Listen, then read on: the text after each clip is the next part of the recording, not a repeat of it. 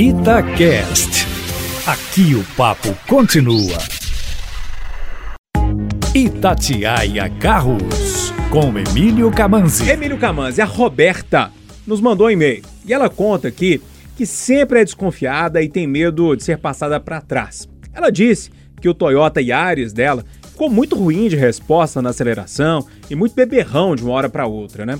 Ela foi no mecânico, o profissional fez o rastreamento e reprogramou o carro dela. Ela conta, Emílio, que o serviço ficou bem caro, viu? E pergunta se esse negócio aí de reprogramar o veículo existe mesmo. Boa tarde para você. Boa tarde, Júnior. Boa tarde, Roberta, e boa tarde a todos que nos ouvem. Sim, a reprogramação da central eletrônica é um procedimento que, quando necessário, deve ser feito. O primeiro passo para isso é fazer o rastreamento com um analisador que vai ver se o problema é de algum componente ou da própria central.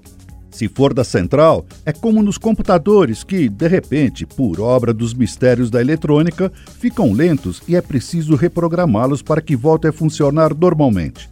Mas é um trabalho que não demanda muito tempo e pouquíssima mão de obra, já que para isso é preciso apenas ligar o analisador ao carro por meio de um cabo que vai conectado a uma tomada que fica sob o painel.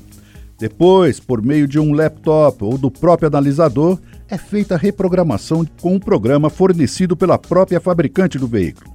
Não sei quanto você pagou por esse trabalho, mas pelo jeito foi muito.